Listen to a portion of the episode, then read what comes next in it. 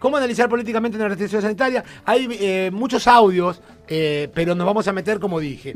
Este es un momento muy difícil para quien les habla. Yo fui compañero de Albino Aguirre en, mesa, co-conductor durante mucho tiempo. Cada vez que eh, sacábamos al aire en, en Todo No Se Puede a Guillermo Moreno, yo me corría, porque las charlas entre Albino Aguirre y Moreno eran imperdibles, eran inigualables. Quiero arrancar desde ese lado, porque obviamente no puedo llegar ni a atarle los cordones a lo que eran esos momentos radiales. Pero eh, siempre nos interesa y muchísimo eh, su mirada, su mirada particular y, me parece distinta a la que podemos tener desde cualquier otro eh, objeto de consulta político. Por eso saludamos y le damos la bienvenida a Guillermo Moreno. Gracias Moreno por estar. Discúlpeme que hoy no puedo tener al vino al lado mío porque se fue para arriba el vinito. al contrario, es un placer hablar contigo y bueno, sí, sí, eran, son charlas y con esta también van a ser charlas muy interesantes, pero porque ustedes las hacen interesantes, así que gracias por el llamado. Bueno, eh, fundamentalmente quiero arrancar eh, con la sinopsis política que me vas a hacer, te voy a tutear, que me vas a hacer vos eh, con este pequeño despelote. Yo digo uno de los aciertos, desaciertos políticos más grandes está entre uno de los desaciertos políticos más grandes de que tengo uso de razón, el que acaba de cometer el presidente por lo, por lo, por lo inesperado, pero por lo inconsulto, por lo arrebatado, por lo políticamente incorrecto. ¿Usted qué piensa de... Te voy a tutear, te voy a tutear porque me va a costar mucho tratarte de usted. ¿Vos qué pensás de lo que está pasando hoy a partir de la, del anuncio del decreto de nuestro presidente? Mire, hay, hay dos grandes maneras de administrar la cosa pública. E incluso la administración de la cosa pública deviene de tu conformación uh, en las relaciones interpersonales y familiares. Es muy difícil que vos tengas una manera de funcionar en tu domicilio, en tu casa, en tu familia, con tus amigos, y otra cuando sos funcionario. Simple. Si vos sos calentón, y tus amigos saben que sos calentón, cuando sos funcionario sos calentón. ¿Está bien? que sería y tu sí, caso, ¿no? Bueno, o no, depende, depende, depende, depende, depende, depende, depende, depende porque hay toda una construcción ahí que tuvo que ver con otras circunstancias, sí, pero bueno, no importa. Eh, era simplemente a los fines de que entendamos, sí, sí. o me puede explicarlo, cuál va a ser el hilo de razonamiento que voy a seguir. Uh -huh. Vos cuando tenés en la gestión dos hechos antitéticos que no son excluyentes por sí, pueden ser ex excluyentes o pueden, o pueden ser armoniosos. Uh -huh. Excluyentes son cuando uno no puede funcionar, perdón, excluyentes son cuando uno no puede funcionar si el otro no es excluido. Inexorablemente, y eso es obvio que pasa en la vida. ¿Está bien? Y, Por y, ejemplo, y, y, en política eso estaría pasando, para dar un ejemplo, entre lo que es el oficialismo y la oposición. Bueno, podría o no. Podría Por no, ejemplo, bien. a vos no podéis, ni moralmente, ni legalmente, salvo que sea vivir con tu señor y tu amante al mismo tiempo uh -huh. en tu misma casa. No. Eh, sí. Bueno, sería lindo. Entonces, pero... mirá, obvia, muy bien. Entonces ahí la situación es excluyente. ¿Está bien? Uh -huh. Ahora, hay otras culturas que lo aceptan. Uh -huh. Hay otras culturas que lo aceptan. Mientras vos puedas mantener, te aceptan que tengas dos, tres, cuatro mujeres. Uh -huh.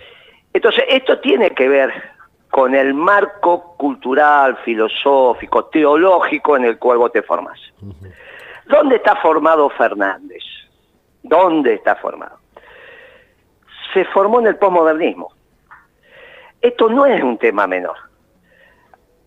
Se formó en el posmodernismo. Lo dijo el jefe de gabinete. El jefe de gabinete dijo, tenemos el primer presidente posmoderno en Hispanoamérica o Latinoamérica, como lo llama él. Muy bien. Y políticamente, ¿qué es? Socialdemócrata. Eso es muy profundo. No es un tema menor, no es que uno dice, bueno, che, eso de gimnasia, eso de estudiante. No, no muchachos, esto es extremadamente profundo. ¿Qué significa? Que cuando él ve un conflicto, en vez de buscar la armonía entre los opuestos, que la tensión se sintetice conteniendo a los dos, desarrolla el conflicto, se mueve cómodo en el conflicto, le interesa el conflicto.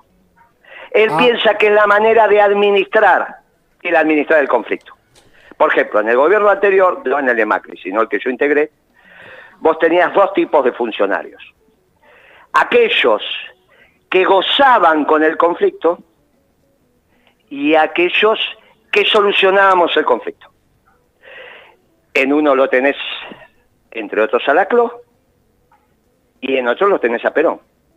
No es que vos decís, ah, mira, yo sigo la doctrina de Perón, eh. No, mire, muchacho, Bueno, es muy es- profundo. está Entonces, claro. ¿qué le pasó a Alberto? Sí. Escuchá, un minutito, sí, te vamos a sigo, te sigo, te, te- te sigo a la perfección. ¿Qué va, ¿Qué va a pasar? ¿Qué pasó con Alberto? El año pasado, él tenía una tensión entre salud y economía. Tenía una tensión. La doctrina peronista te dice, armonice, de la misma manera que usted armoniza el trabajo y el capital, que es costoso, no hay ninguna duda, es difícil, tiene que trabajar, armonice. No. ¿Qué hizo Alberto? eligió el extremo y eligió la salud, uno de los extremos, y se vanaglorió de eso, y sacó a todos sus voceros a decir que eso estaba bien, porque él estaba convencido que eso estaba bien. Claro, cuando vos en la tensión elegís uno de los extremos y no la síntesis, como dirían los muchachos en el barrio, después te tenés que aguantar la pelusa del durazno, si te gusta el durazno. Si te gusta el durazno, sí. Ahora, ¿Y qué le pasó? ¿Y qué le pasó? La pelusa no es pelusa. La pelusa es la pelusa, el carozo, encima estaba duro el durazno. Y ahora no tenés ni salud ni economía. está claro. Cuando vos llegás un año después sin salud y economía, tenés ahora, en este momento, que tomar una decisión crucial. Por eso la toma en soledad. Yo no, nunca dije que Alberto no toma decisiones. ¿eh? Siempre dije que le encanta tomar decisiones. El primer día, el día que lo eligió Cristina, dije, el que piense que Alberto es influ- influenciable está equivocado. Le encanta tomar decisiones, el problema es que las toma siempre mal.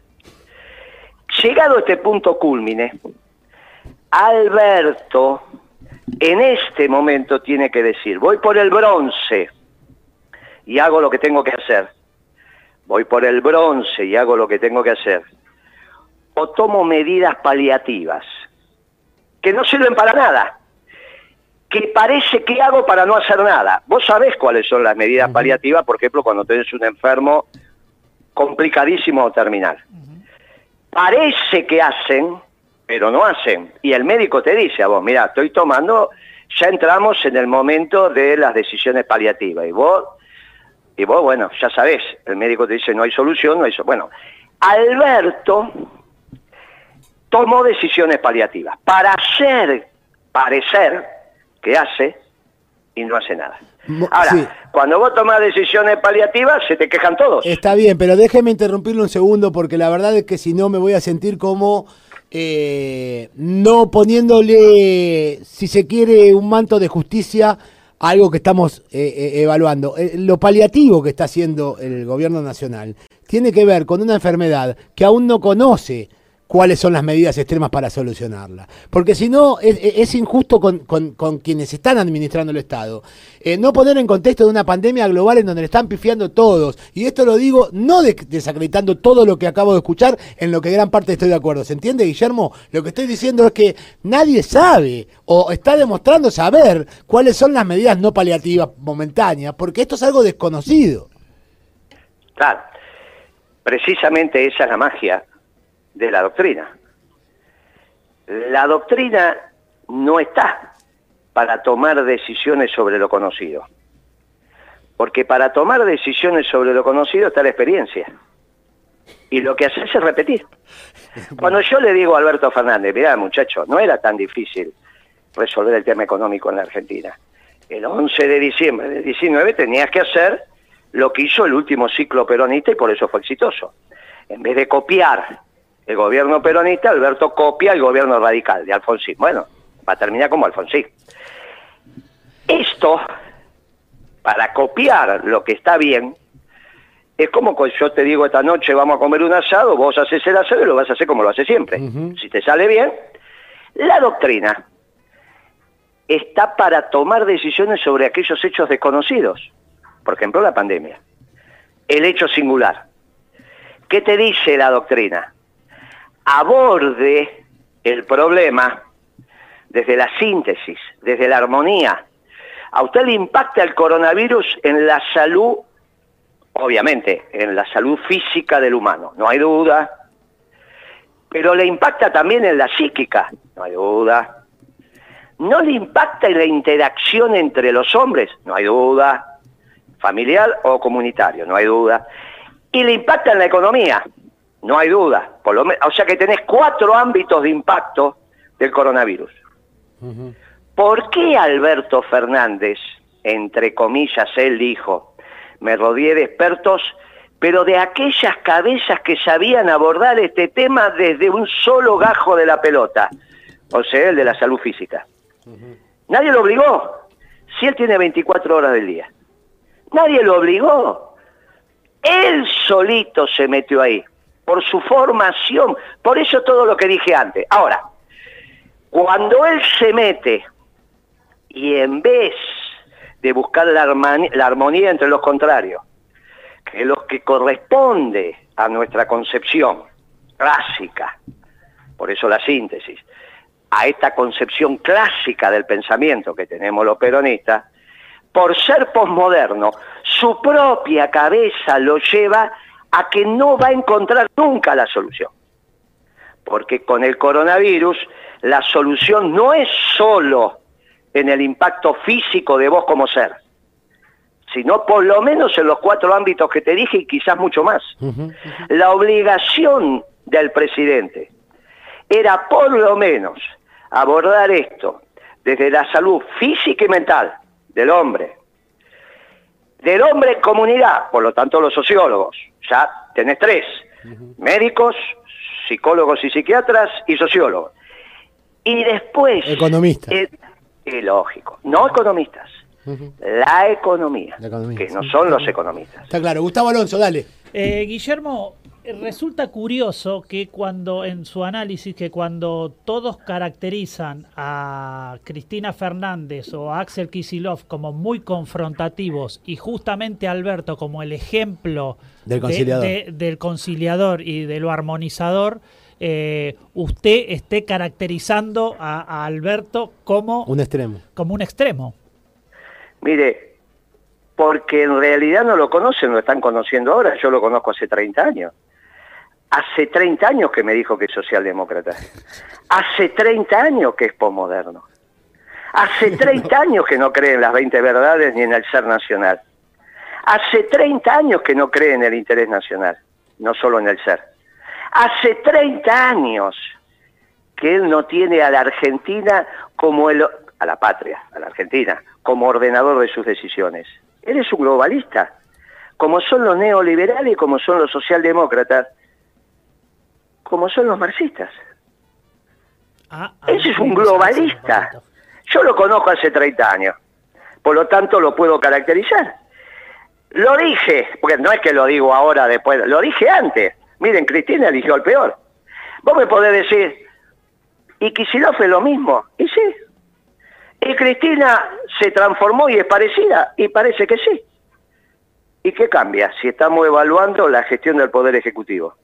No me pidiste vos evaluar la gestión del gobernador.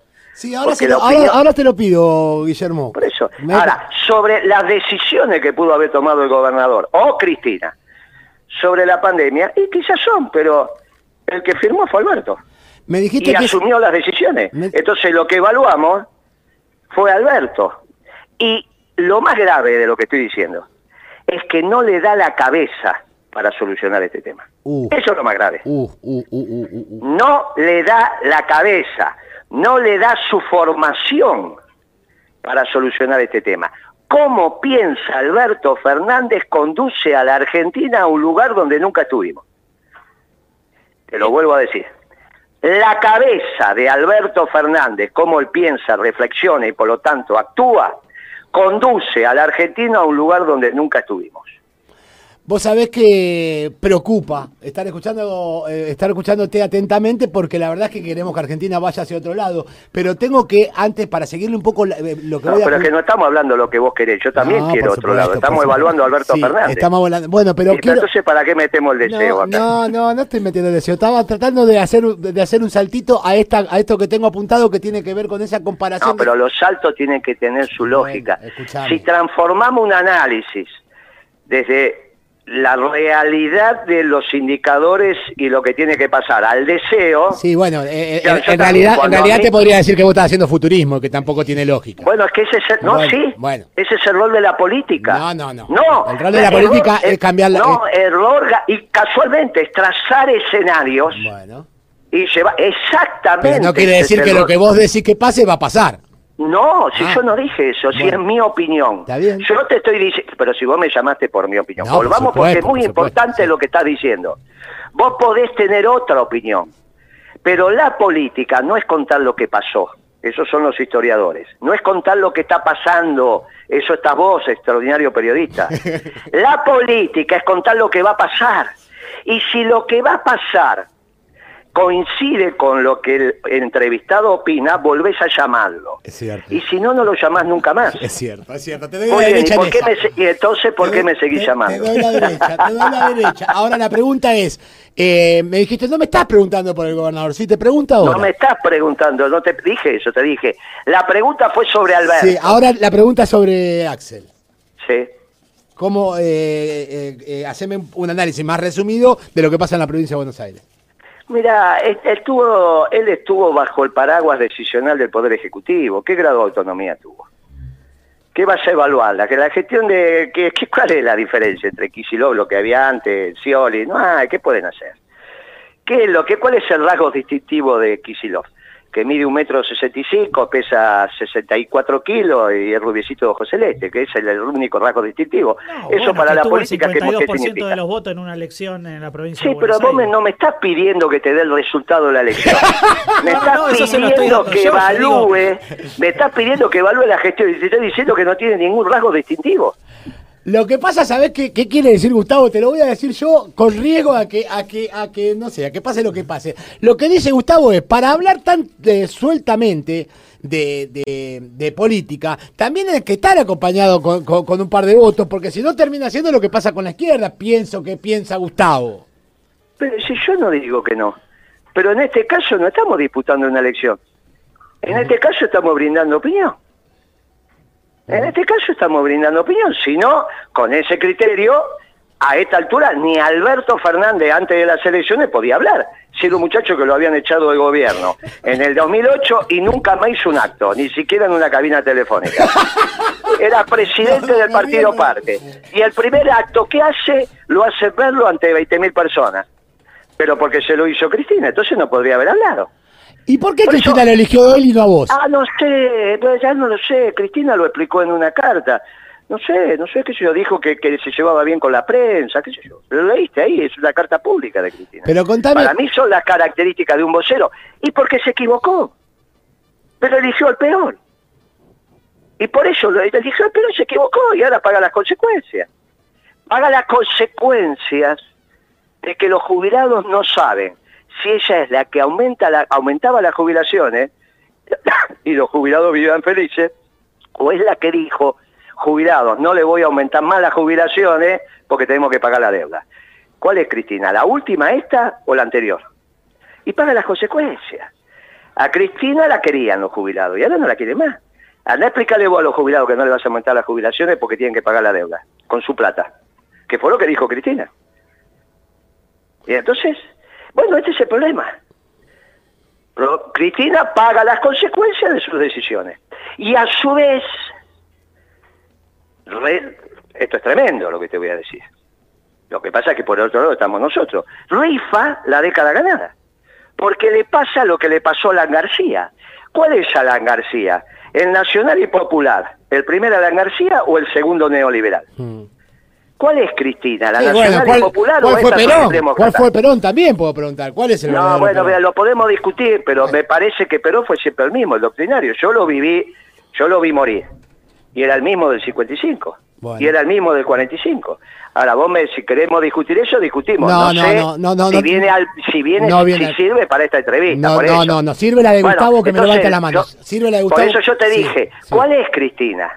¿La nacional y popular del gobierno exitoso o esta socialdemócrata que en economía es neoliberal? Dilapidó la década ganada. Es, es, es algo fuerte lo que está diciendo. La está, la está- pero no, claro. Lo mismo le pasó a Alan García. ¿Cómo va a pasar a la memoria, Cristina? ¿Como la gestora parte de la década ganada o esta que no le aumenta a los jubilados? ¿O esta que hambrea al pueblo? ¿O esta que destruye trabajo? ¿O esta que hace crecer la pobreza? ¿Cuál es, Cristina? Pero hay una pandemia, Guillermo. No, está bien, otra vez con la misma Pero historia. ya ¿cómo, lo contesté vamos a sa- esto. pero ¿cómo lo vamos a sacar de contexto? No tenía Pero ¿cómo pandemia. la- vamos a sac- Pero qué, pe- querido amigo, Sí. la pandemia implica cuatro puntos de caída en el PBI. ¿Por qué es eso? Porque es el promedio mundial. Ya están los números. De 4 a 10, como dice Alberto, o de 4 a 14, como dice Moreno, 10 puntos o 6 puntos es culpa de Alberto. Está claro. Es culpa de Alberto. Esto ya está estudiado. No, porque la pandemia cuando, es como si todos estuviéramos mojados ahora. Nadie se da cuenta que está mojado porque no está el seco. Vos te das cuenta que estás mojado cuando está el seco. Claro, si somos todos de la altura de Kisilov, o somos todos petizos, somos todos altos, no importa. Pero vos no dirías Kisilov es más petizo que Scioli. Para, po- por eso la importancia de la armonía en los extremos de la situación, vos tenés que tratar de armonizar. Esa es la tercera posición, pero por eso no somos socialdemócratas, somos unos clásicos. Y no somos marxistas, no vamos por la aniquilación de todas las contradicciones. Por eso, por eso es tan importante pensar de otros, desde otro lugar, y por eso el peronismo es tan importante. Y al no ser peronista, Alberto, no le encuentra la pata a la sota. Otra vez me volvé con la pandemia. Ya está, Está esos son cuatro está claro. puntos. Bueno, Alberto no es peronista, pero es el presidente del partido. Pero, y casualmente, no tendría que haber aceptado, por eso no estamos yendo los peronistas del partido. A eso quería ir. Te vi en Claro. un, eh, te vi en un, un- en, en algo en YouTube como lanzando este el Pero ¿cómo un socialdemócrata va a presidir el Partido Justicialista? No le da la cara, no tiene vergüenza. Bueno, pero ¿qué pasa cuando los justicialistas podrían ir a Los una interna? justicialistas no, los dirigentes. Los dirigentes. Donde billetera mata galán. O sea, vos tenés Alberto presidente y, vice- y, y vicepresidente, ¿quién es? Cristina. ¿Quién es? ¿Quién es? Kicillof. Pero no, no te- no parece Ah, del partido, de del partido, no, pero eso- estamos bien, del partido, sí, sí, sí, sí. Ah, Ahora yo, yo ahora- tengo ahora, una pregunta, porque sí. te vi, vi un acto donde, donde eh, promulgabas la desafiliación y estabas acompañado de pocas personas realmente, unos pocos paraguas negra y amarillo, me parece. No, que no, y lo ¿cuánto que digo sería mucho? Guillermo ¿Cuánto Moreno sería no es un mucho? ¿Cuánto sería poco? Es Pará, como lo pará, mojado y lo vos definís, mucho o poco y yo no sé a qué te refieres. ¿Cuánto es mucho y cuánto es poco? 10 son, eh, te, te digo, te vi en la parte de atrás de una camioneta. Bueno, ¿cuánto sería mucho y 10 cuánto sería 10 son pocos. Aunque sean Y los últimos 10 de y la mucho? humanidad, Está son bien, y muchos cuántos. Miles. Miles. A miles vos podés juntar en esta pandemia miles. No, no, No, no, no, claro que. Muy bien, entonces decís- Ahora metiste la pandemia vos. Ahora la metés vos cuando te conviene. No, no, no, pero escuchá, pará, pará, no, para escuchar, escuchar, escuchar. no, porque los partidos trotskistas juntan- Pará, juntan Dentro de 500. la ley todo, fuera de la ley nada. Bueno, pero íbamos. Yo, no, no, no, pará, pará. Y, y lo que te pido que no hablemos uno arriba de otro, No, porque bien, la claro, conversación se empieza bien. Pocos son 10, estoy de acuerdo. Sí. Muchos, ¿cuántos serían en esta pandemia en Bernardo de Irigoyen y Chile? Sin cortar el tráfico, sin hacer nada, porque no era más ir y Ah, desafiliarse. no, no, ¿Cuántos no, serían? está bien, era lo justo. No, pero ¿cuántos hubo? ¿Por qué pensás que lo que vos decís es lo que hubo? No, no, yo. Pero eh, que sos como, como la nata. no es, no es lo que dice digo, es lo que es lo que es lo que viste supongo- en una foto, no en un no, video. en un video, en un video. En el video no vos. podés haber visto eso, porque había más de 300 personas. Bueno, son Estaban violando la, La- cuarentena. Bueno, no, porque estaba todo escuchame, separado, pará. estaba la policía ahí. Pará, pará, Y porque. escuchando atentamente la policía de la ciudad cuando les dije, cuando el peronismo Ah, vuelva sí, a ser gobierno, es ese, sí, sí. ustedes no van a estar más vestidos como repartidores de pizza. Ustedes van a volver, van a volver a estar vestidos como corresponde con el ¿Qué te uniforme. Y los policías aplaudieron. Se ve, se ve, se ve. Es brillante. A ver eso en YouTube. ¿Para qué diferencia hay en la postura de Aníbal y en la postura de Aníbal Fernández y de, y de Guillermo Moreno eh, en cuanto a eh, que uno se para del lado, bueno, quedé afuera pero acompaño y el otro queda afuera pero rompo? Pues eso yo, no sé, preguntarle a Aníbal de qué se diferencia de mí. Mira, yo no, la verdad que no lo sé. La pregunta no, es entonces, ¿no sumaría- tengo, no sumarías más La con- verdad que yo creo que tanto Aníbal como yo reflexionamos otros temas, ¿no? sí, La pero, pero la entre- pregunta es, ¿no ayudaría sentándote y diciendo, che, muchacho, esto por De acá? ninguna manera lo conozco a este muchacho, no le da la cabeza, te lo dije 20 veces ya. Sí, sí, sí, sí, sí. No le da la cabeza. Es un muchacho que cuando vos tomás una decisión te da la espalda, se la dio a su íntima amiga. No banca, hablando en términos de la hinchada de gimnasia. No banca. No puede trabajar con este. Es un posmoderno, socialdemócrata, individualista, egoísta. No tiene un amigo en la vida. Uf, No lo quiere nadie. uf. Nadie lo quiere, si no decime quién es el amigo de él. Decía que tenía una socia, amiga, mirá con lo que hizo. Si hace eso con su íntima amiga, entre comillas, ¿te imaginas con los demás? Fuerte. No se puede, porque no es peronista, no es compañero. Compañero para el peronismo es una palabra extraordinaria. ¿Qué se hace? Y vos no podés Sí. trabajar con alguien que no lo siente. Lo está- Ahora, ¿por qué Cristina lo eligió? El problema de Cristina, basta con ese tema. Está claro, está claro, Tampoco está claro. Cristina es la medida y decisión y orden de las cosas en Argentina. Ni ella ni Macri. Bien. Ni ¿Vos sabés, ella ni Macri. ¿Vos sabés qué pensaría Néstor de Alberto en este momento? No, no me no, Bueno, querido, bueno, qué sé no, yo. no, quería lo que saber si lo si lo- si lo hubiese sabido. Preguntáselo al amigo de Néstor, yo fui funcionario, pero llamarlo a debido y bien, bien. preguntarle. No, no, quería saber si vos lo sabías. No, no, no. Necesito preguntarte algo. de lo- Yo ni siquiera fui amigo, Bien. fui funcionario Bien, y bancó todo, Kirchner. Bien, necesito saber algo importante, muy importante. ¿Qué pasa con esta, con este número de inflación de este mes? Porque eh, se habla de vuelta de cuidado de precio, que esto que el otro, fórmulas que, que sabemos que tampoco van a funcionar. Que eh, ahora sí, como economista, eh, necesito, eh, necesitamos también quienes están del otro lado entender por qué eh, ahora se disparó este número. Porque Alberto no hace lo que hay que hacer, gobierna como Alfonsín en vez de gobernar como Kirchner. ¿Me haces un poco más preciso por- o decime qué, qué, qué, Y se la pasó emitiendo plata, vos lo viste a Kirchner emitiendo plata porque tenía déficit fiscal. No. ¿Vos lo viste a Kirchner con déficit en, la- en el sector externo de la economía? Querido, los superávit gemelos es una construcción que hicimos en nuestro gobierno y que la definí yo, yo, en los discursos que dábamos a los 15 días de haber asumido. Y en una entrevista que tuve con Mora y Araujo y Lach, la única vez que lo vi, Lach padre estoy hablando, nos encontramos a almorzar, yo los invité.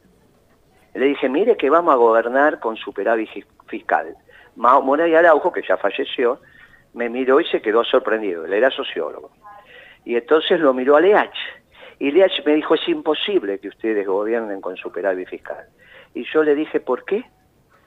Porque no está en su esencia. Le dije, mire, en la esencia del peronismo, del peronismo está gobernar con equilibrio fiscal final y equilibrio externo final, por lo cual tenemos que tener superávit fiscal primario y una bruta balanza comercial favorable. Se me quedó mirando y me dice, mire, si hacen eso, sería un hallazgo. Yo no los creo porque los conozco.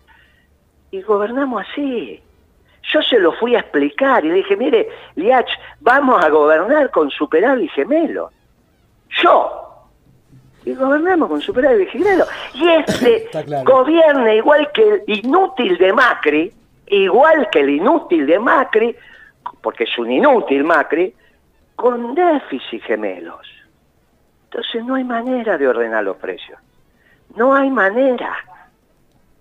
Es lo mismo que vos me digas, mirá, yo quiero tener el piso limpio, pero resulta que no tenés ni techo ni ventanas en tu casa. Entonces, ¿cuánto te dura después que barres? Está clarísimo. Bueno, entonces esto no es por vos me decís, Moreno, ¿cómo hacemos para que el piso esté limpio? Poner el techo y poner las ventanas. Claro. Ahora este es, este no le da la cabeza. ¿Pero qué? ¿No le da la cabeza? Dijiste recién igual que a Macri, que la cabeza de Macri es igual que, o sea, da, lo mismo. igual, por eso a Caballo trabajó de ministro de Economía de un gobierno neoliberal y de ministro de Economía de un gobierno socialdemócrata. Por eso Alberto Fernández, cuando le preguntaron cómo va a combatir la inflación, se lo dijo el flaco Tonietti, ¿está bien? Alberto, ¿qué vas a hacer con la inflación? No ahora, era candidato Alberto, ¿eh? hace más de un año y pico. Era candidato. Y Alberto suelto de cuerpo contestó, con las leyes que hay vigentes, defensa de la competencia y defensa del consumidor, que son las leyes de los 90, cuando no ni existía la Secretaría de Comercio porque Caballo la había disuelto, son lo mismo en términos económicos. Por eso Alberto se formó con Caballo. En términos económicos, los socialdemócratas y los neoliberales son lo mismo, la escuela austríaca. Es lo mismo. Los distintos somos los peronistas. Eh, y lo que tenemos que hacer es muy simple. Hacernos peronistas. En las próximas elecciones tenés que votar peronismo, ni neoliberales ni socialdemócratas. Votá peronismo que vas a volver a ser feliz. Bueno, ¿sabes qué? Eh, necesito cerrar, pero hablaste de excelente. acabo de cerrar. No, está muy bien. Lo único que tenías que hacer era despedirte. No, porque quiero, porque pasó, porque pará, porque pasó algo importante en la semana. Yo no sé eh, a, mí también me gustaba a veces eh, eh, verte junto a la, en la pantalla de Mauro Viale y, hoy estábamos recordándole un poquito, te cayó te cayó mal, o, sea, como todo. horrible, vos sabés que me tenía que llamar el domingo pasado, a las diez y media, habíamos quedado una nota, no me llamó. Me jodés. Pero tampoco me llamó para disculparse que no me llamaba, porque puede pasar. Raro. Moreno, hacemos una nota el sábado, sí, dale. Después no podés, che, Guille, disculpame, se me fue la hora, estuve con esto, pasó esto, listo. Uno entiende todo, qué problema hay.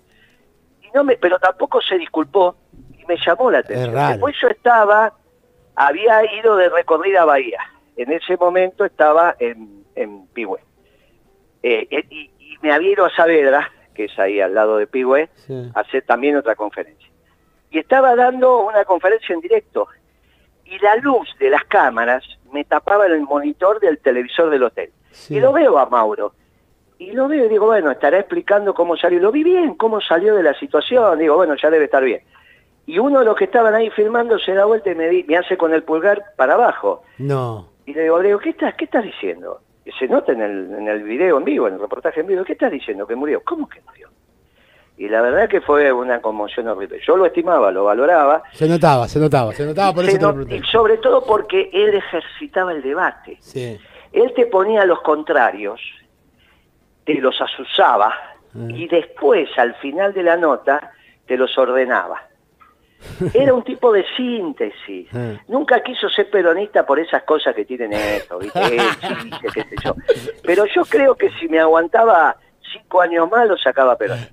Te mando un gran abrazo y gracias por... A ustedes, con ustedes no pierdo la esperanza, porque como son jóvenes... No, yo soy peronista, yo soy peronista, yo soy peronista. Ah, no, bueno, no, vos, lo que tenés que hacer a la próxima elección, votar, no votes más socialdemócrata, esto es la, lista de Alberto, y no votes más gorila, la lista de... No, a la izquierda, yo voto siempre a la izquierda, siempre. Eh, bueno, entonces, ¿cómo que, qué clase de peronistas son? Ah, no hay peronismo, no hay peronismo de izquierda, el único peronismo, el, único peronismo que existe es el de derecha. No, el peronismo es clásico, esas categorías de izquierda y derecha son europeas, no tiene nada que ver con la realidad hispanoamericana. No nos sentamos a la izquierda de la, a la derecha del rey. ¿Qué te pasa? Esas categorías no explican la Argentina. Las categorías que explican la Argentina son las categorías nacidas de un pueblo extraordinario, mestizo como el nuestro, que juntó la sangre de los europeos, de los africanos, culturas greco-romanas, los indios y las tradiciones religiosas, judeo, cristiana, musulmana, la juntó a todo, dio un pueblo mestizo, un pueblo nuevo, que dio una ideología y una doctrina nueva que es la peronista. Y vos que sos un joven me venís a hablar con categorías viejas, europeas que no sirven. Estudiá Perón y votá Perón. Te mando un abrazo. Abrazo grande, gracias, eh, Guillermo Moreno. Con su sello, con su estilo. La verdad es que... Eh, te, te, te marea, te lleva por todos lados, te da vuelta como una media. A mí me encantó una parte que dijo, pero ¿qué te pasa? Los que quieran la doctrina de Perón, que se suban